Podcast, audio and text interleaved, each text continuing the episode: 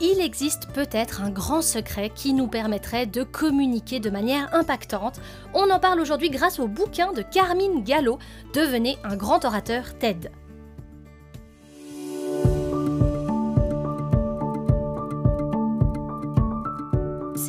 Où on parle communication, ambition, création et entrepreneuriat. Je suis Sam, une grande passionnée de carnets que je remplis quotidiennement et une entrepreneur multi-business. Après 7 ans dans le journalisme, j'ai démissionné à 25 ans pour vivre de mon entrepreneuriat. Aujourd'hui, je suis photographe de mariage en Suisse et j'ai lancé mon entreprise Aitra qui accompagne les entrepreneurs dans leur communication, leur storytelling et leur identité. J'espère que ces épisodes pourront vous inspirer et vous guider dans l'évolution de votre activité.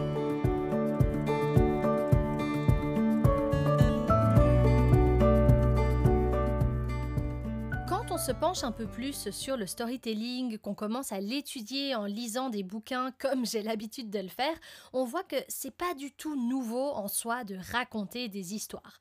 On comprend dans quasiment chaque bouquin qu'on se raconte des histoires depuis la nuit des temps. C'est quelque chose qui revient de livre en livre. C'est l'histoire selon laquelle, à l'époque, on était, vous savez, au coin du feu à se raconter des histoires. Et c'est comme ça qu'on se serait passé les histoires culturelles, qu'on aurait construit vraiment euh, ces cultures qui se sont euh, diffusées de génération en génération. Donc toutes ces histoires que l'on se racontait à l'époque et qui aujourd'hui en fait ont construit la société telle que nous la percevons.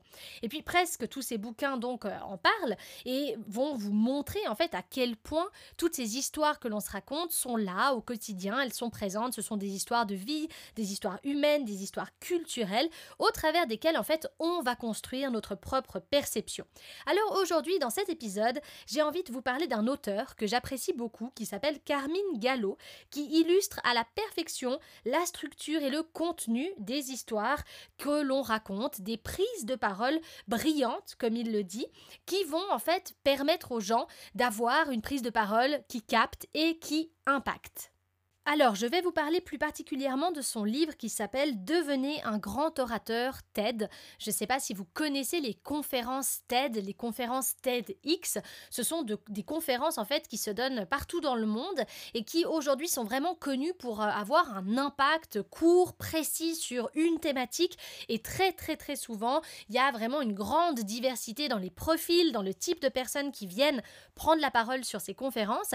Et puis en fait, dans la conférence, on entend mais la plupart du temps des histoires. Alors, Carmine Gallo, c'est vraiment quelqu'un qui s'est concentré sur ses prises de parole et il s'est posé la question. Il s'est dit, mais finalement, qu'est-ce qui fait que ces conférences, ces prises de parole ont un impact. Qu'est-ce qui fait que ces conférenciers peuvent toucher autant de personnes en si peu de temps? Alors je vais essayer de, vous sortir quelques éléments de ce livre qui, moi, m'ont particulièrement touché parce que c'est vraiment euh, hyper intéressant de se dire, ok, aujourd'hui, on fait les choses, on s'intéresse à ces histoires qu'on raconte, mais euh, quel est l'intérêt de tout ça? Et je trouve qu'il nous en parle à merveille. Dans son bouquin, Carmine Gallo écrit Les meilleurs conférenciers TED ont quelque chose en commun avec les communicants les plus brillants dans n'importe quelle sphère d'activité.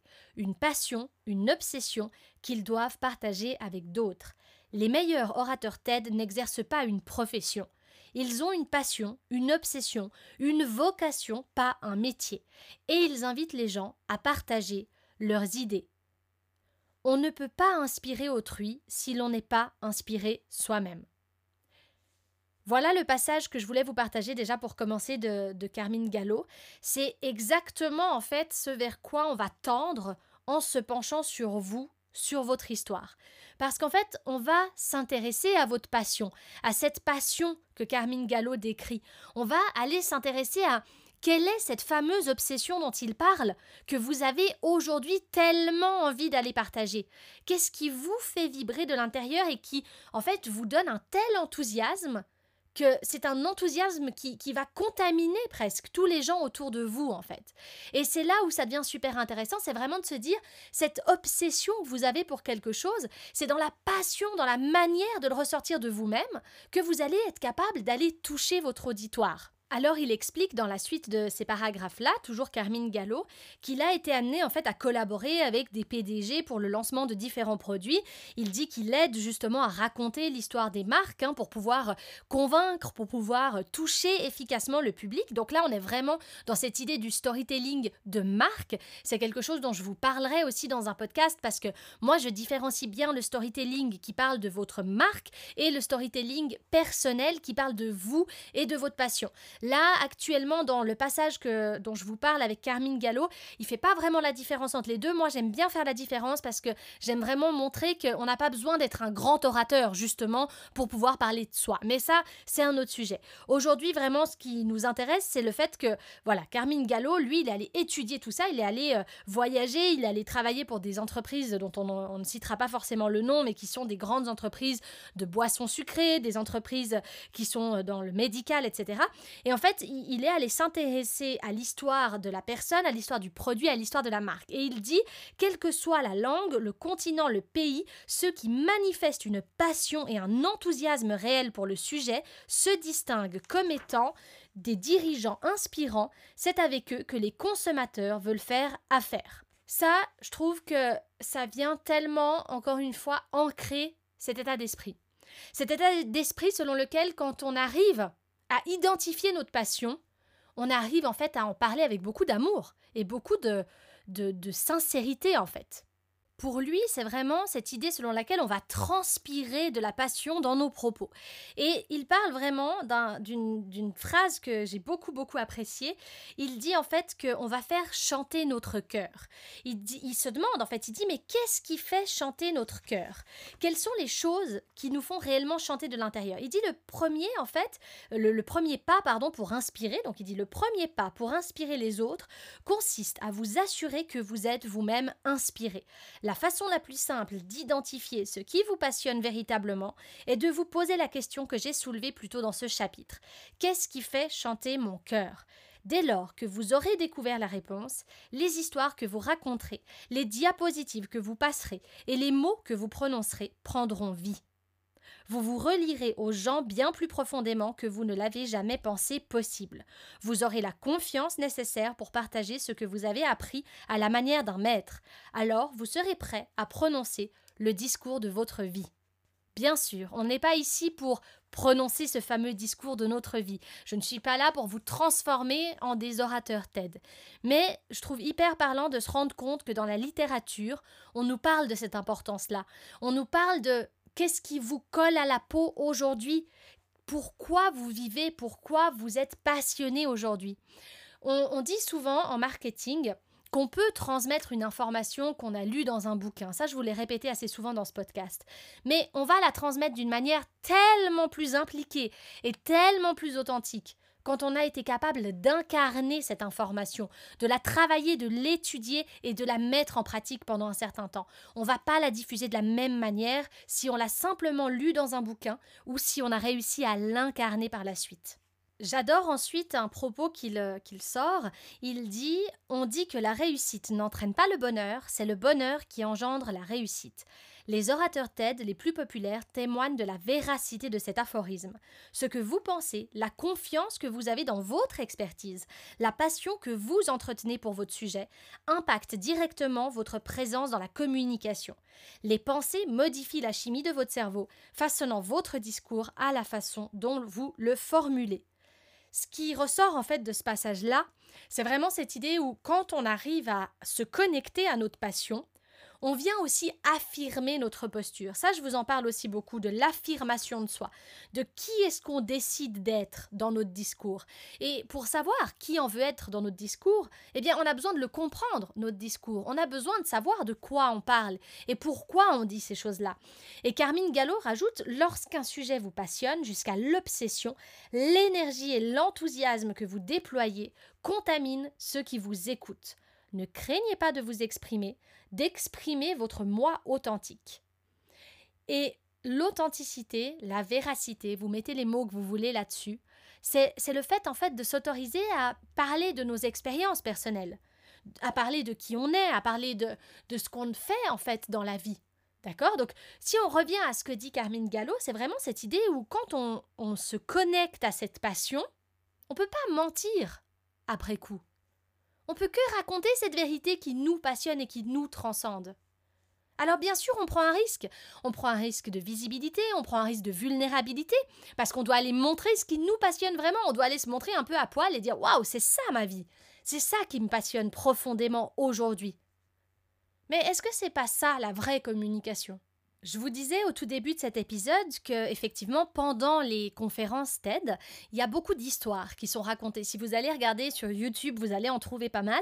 Et puis, vous allez voir, hein, souvent, il n'y a pas de bonjour, euh, hello la foule, comment ça va? C'est surtout des histoires qui commencent et qui sont euh, franchement pas mal impactantes. Hein. C'est des histoires là qui, peuvent venir un petit peu nous tordre les boyaux, comme on dit. Euh, des histoires pas toujours faciles, des histoires un peu waouh. Alors, moi, j'aimerais juste rajouter ça c'est que les histoires que vous allez voir sur des conférences TED, parce que peut-être après cet épisode, vous aurez envie d'aller voir de quoi je vous parle, et je vous le souhaite parce que c'est des très bons exemples quand même. Eh bien, vous n'avez pas besoin d'avoir des histoires autant waouh. Ça, je vous en ai aussi déjà parlé.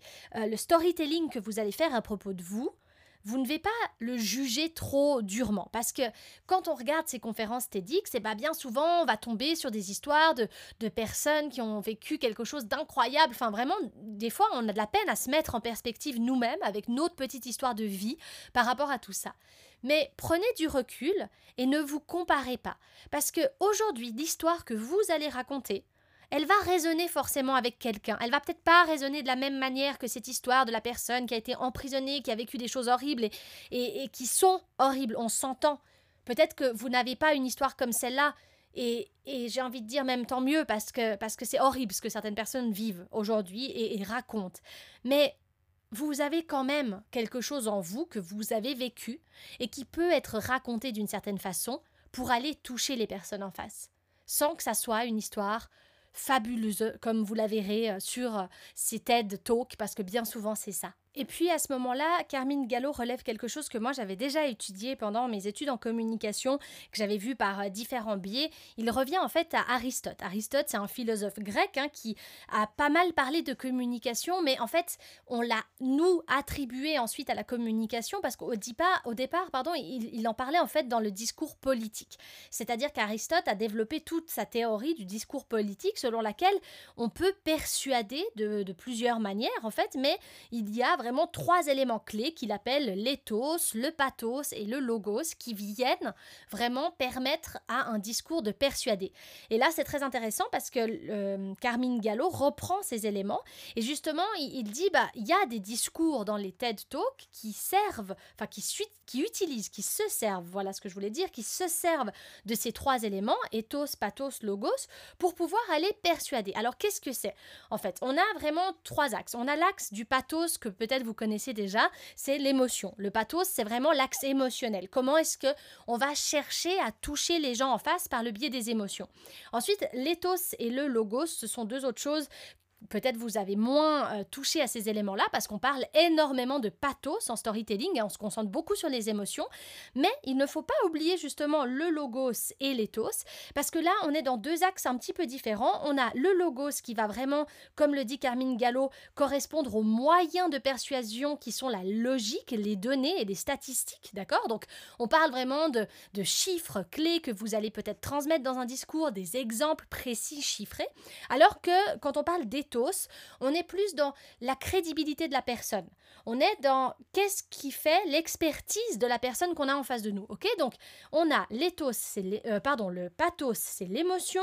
On a l'éthos qui est cette crédibilité, l'expertise de la personne, et on a ce logos qui représente aujourd'hui les statistiques, les données un peu plus factuelles. Donc là, vraiment, quand il analyse les TED Talks, Carmine Gallo reprend ça en disant bah il y a pas mal de ces, euh, euh, de ces orateurs en fait qui vont prendre en compte l'éthos, le pathos et le logos pour pouvoir aller toucher les auditeurs de différentes façons parce qu'on se rend compte vraiment qu'aujourd'hui c'est tous ces éléments en fait qui entrent en compte. Il n'y a pas uniquement un de ces éléments. Alors bien sûr, il euh, chiffre ça, hein, il, donne un diagramme, Carmine Gallo dans son bouquin, en parlant d'une intervention dans un TED Talk et euh, il donne un exemple et il dit qu'il y a 65% de pathos, donc 65% d'émotion dans le discours, il y a 10% d'éthos, donc 10% de l'expertise. Pourquoi cette personne dont il parle dans son livre s'est exprimée sur scène, qui elle est, quelle est sa légitimité à l'idée de parler sur scène.